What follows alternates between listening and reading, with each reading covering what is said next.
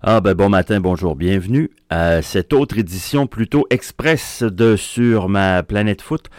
Mon nom est Mathieu Thibault, nous sommes le jeudi 29 février 2024. J'aurais aimé ça que ma fête soit un 29 février, me semble, j'aurais, j'aurais vieilli moins vite, ça se peut-tu?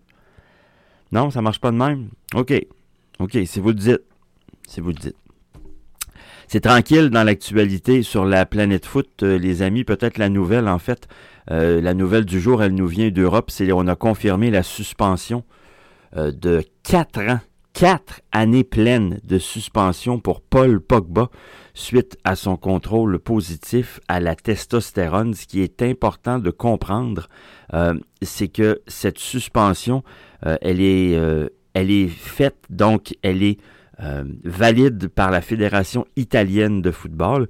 Évidemment, Paul Pogba n'était déjà plus dans l'alignement de Didier Deschamps. Est-ce que ça veut dire que c'est sa fin de carrière en bleu? Ça ressemble à ça également. Euh, quelle fin de carrière merdique. Il a été un joueur d'exception, je pense, Pogba. Euh, il, était, il a été parmi les grands, grands architectes du titre mondial des Français en 2018. Je pense qu'on peut dire ça sans se tromper. Euh, il a été, ça a été ses meilleurs moments, en tout cas à titre personnel, je ne me souviens pas d'avoir vu un Paul Pogba aussi dominant euh, qu'en 2018 lors de la Coupe du Monde en Russie. Il a permis euh, aux Français d'aller au bout. Il a même marqué un but. On a tendance à l'oublier. Il a marqué un but durant la finale. Je vous pose la question ce matin, puis je vais vous la poser sur les réseaux sociaux. Paul Pogba a un profil encore de joueur excessivement solide, excessivement dominant. Le prendriez-vous en MLS, Paul Pogba? Sachant qu'il vient d'être condamné par la Fédération italienne de foot pour dopage à la testostérone. Puis je vais pousser la question plus loin. Est-ce que vous le prendriez avec le CF Montréal, Paul Pogba? Dans la mesure, évidemment, où oui, il prendrait une place de DP, mais il prendrait, il accepterait une réduction salariale. Là, je comprends là, que euh, on n'est pas dans les, euh, on n'est pas dans les contrats euh, européens. Pas de souci avec ça. Mais dans la mesure où Paul Pogba accepterait de se conformer, on va dire ça de même, au, à la réalité monétaire et salariale d'une équipe de la MLS. Question de poursuivre sa carrière parce que là, en Europe, on s'entend que ça va être compliqué. Est-ce que vous le prendriez en MLS? Est-ce que vous le prendriez avec le CF Montréal? Je vais vous poser la question un peu plus tard aujourd'hui. Ben, dans les prochaines minutes, je vais vous poser la question sur les réseaux sociaux. Euh, dans les autres nouvelles, ben, il y avait de la Ligue des champions de la CONCACAF hier. On peut-tu appeler ça Ligue des champions de la CONCACAF? deux matchs totalement, totalement à sens unique. Deux matchs qui se terminent 4-0 euh, pour euh, les équipes de la MLS qui étaient en réception. Nashville de Mocha Football Club, euh, l'équipe de la Jamaïque ou de la République dominicaine, pardon, et Cincinnati en République, en réception, pardon, de l'équipe de la Jamaïque Cavalier Football Club. Ça se termine 7-0 l'aller-retour pour Nashville, 6-0 l'aller-retour pour Cincinnati. Cincinnati a largement fait tourner son effectif comme Nashville et le peu de réguliers euh, qui avait encore sur le terrain après 45 minutes lorsque le match et la série aller-retour étaient pliés. Euh, ben, l'entraîneur Noonan les a fait, euh, les a substitués, faisant tourner son effectif. Je pense que c'était la meilleure chose à faire. Il y a un match ce soir. Il est prévu à 20h15 du côté de la Nouvelle-Angleterre, le Révolution de la Nouvelle-Angleterre en réception de Club Atlético Independente. New England mène déjà cette série aller-retour par le score de 1 à 0. J'ai, euh, je vous en parlais hier, puis ça, ça ne fait que, que, confirmer. Euh, c'est vraiment deux fois la même compétition la Ligue Cup et la Ligue des champions de la CONCACAF, c'est vraiment deux fois la même compétition. On l'a vu encore hier. Il y a peut-être plus de gens qui participent, mais euh, au final, euh, ça, ça revient exactement, exactement au même. Quelques nouvelles en MLS. Je vous ai fait parvenir hier sur les réseaux sociaux. je vais vous le refaire parvenir au cours des prochaines minutes. qui sont les propriétaires en MLS? C'est une vidéo que j'ai trouvée sur YouTube qui, est, qui a été rafraîchie en février 2024. On voit même les propriétaires de San Diego.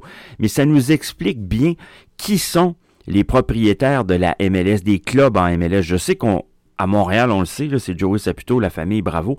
on sait ça. Euh, puis on en connaît quelques-uns, les Kraft en Nouvelle-Angleterre. Puis euh, Beckham à, Miami, ça va. Mais je veux dire, vous allez être surpris. Moi, en tout cas, j'ai resté bête de voir certains noms. Je, ne savais pas. Alors, c'est une vidéo qui est agréable à regarder si vous vous intéressez à la MLS, évidemment. Euh, en Europe, on est en plein dans les coupes. Hier, Trey Nioni, qui est-il? C'est un jeune homme de 16 ans et 243 jours. Il est devenu, puis si vous regardez les images, il a l'air d'un gamin de 12 ans. Euh, il est devenu le plus jeune joueur de l'histoire euh, à jouer un match de euh, FA Cup il, évolue avec Liverpool. Il a battu le, record donc à 16 ans et 243 jours. Le gars, il va encore à l'école secondaire.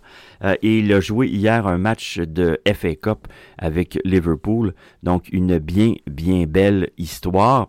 Euh, on a également appris euh, via les Girondins de Bordeaux que Albert Ellis était sorti de son coma artificiel. On a dit qu'il s'est réveillé, qu'il récupère progressivement. On ne veut pas, par contre, euh, donner de fausses joies ou de faux espoirs aux partisans. On est excessivement prudent. On donne les nouvelles au compte-gouttes concernant Albert Ellis. Et c'est une bien bonne chose ainsi. Euh, donc, euh, on va souhaiter encore une fois le meilleur pour l'ancien du Dynamo de Houston, mais la bonne nouvelle, c'est que ça semble prendre le bon bord. Dernière chose avant de vous laisser ce matin, Toronto, ben oui, Toronto euh, a déjà eu une suspension pas une suspension, pardon, mais une, une amende. Euh, c'est euh, Richie Laria et Federico euh, Bernardeschi qui auraient été mis à l'amende pour la MLS pour avoir violé ce qu'on appelle la Mass Confrontation Policy.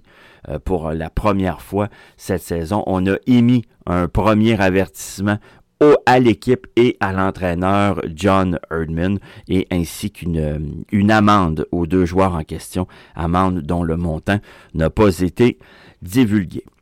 Ça a fait le tour pour moi en ce jeudi matin de cette version euh, express de Sur ma planète foot. Au cours des prochaines minutes, on va vous diffuser euh, le MLS Fantasy Hebdo de Pascal Roussel et Antoine Leclerc. C'est la semaine numéro 2 euh, qui va commencer samedi. Il y a des matchs dimanche également.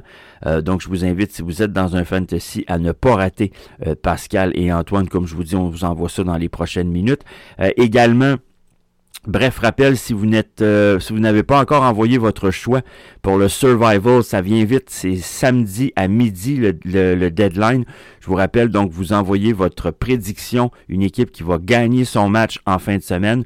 Vous ne pouvez pas, par contre, prendre la même équipe euh, que vous avez pris lors de la semaine 1. Si vous n'êtes pas encore inscrit, bon, on se reprendra euh, une autre fois. Vous deviez être inscrit avant midi la semaine 1. L'adresse, c'est survival MLS 2024 à commercial gmail.com, survival MLS 2024 à. Mon nom est Mathieu Thibault, je vous souhaite une bonne journée à tous, je vous dis à demain.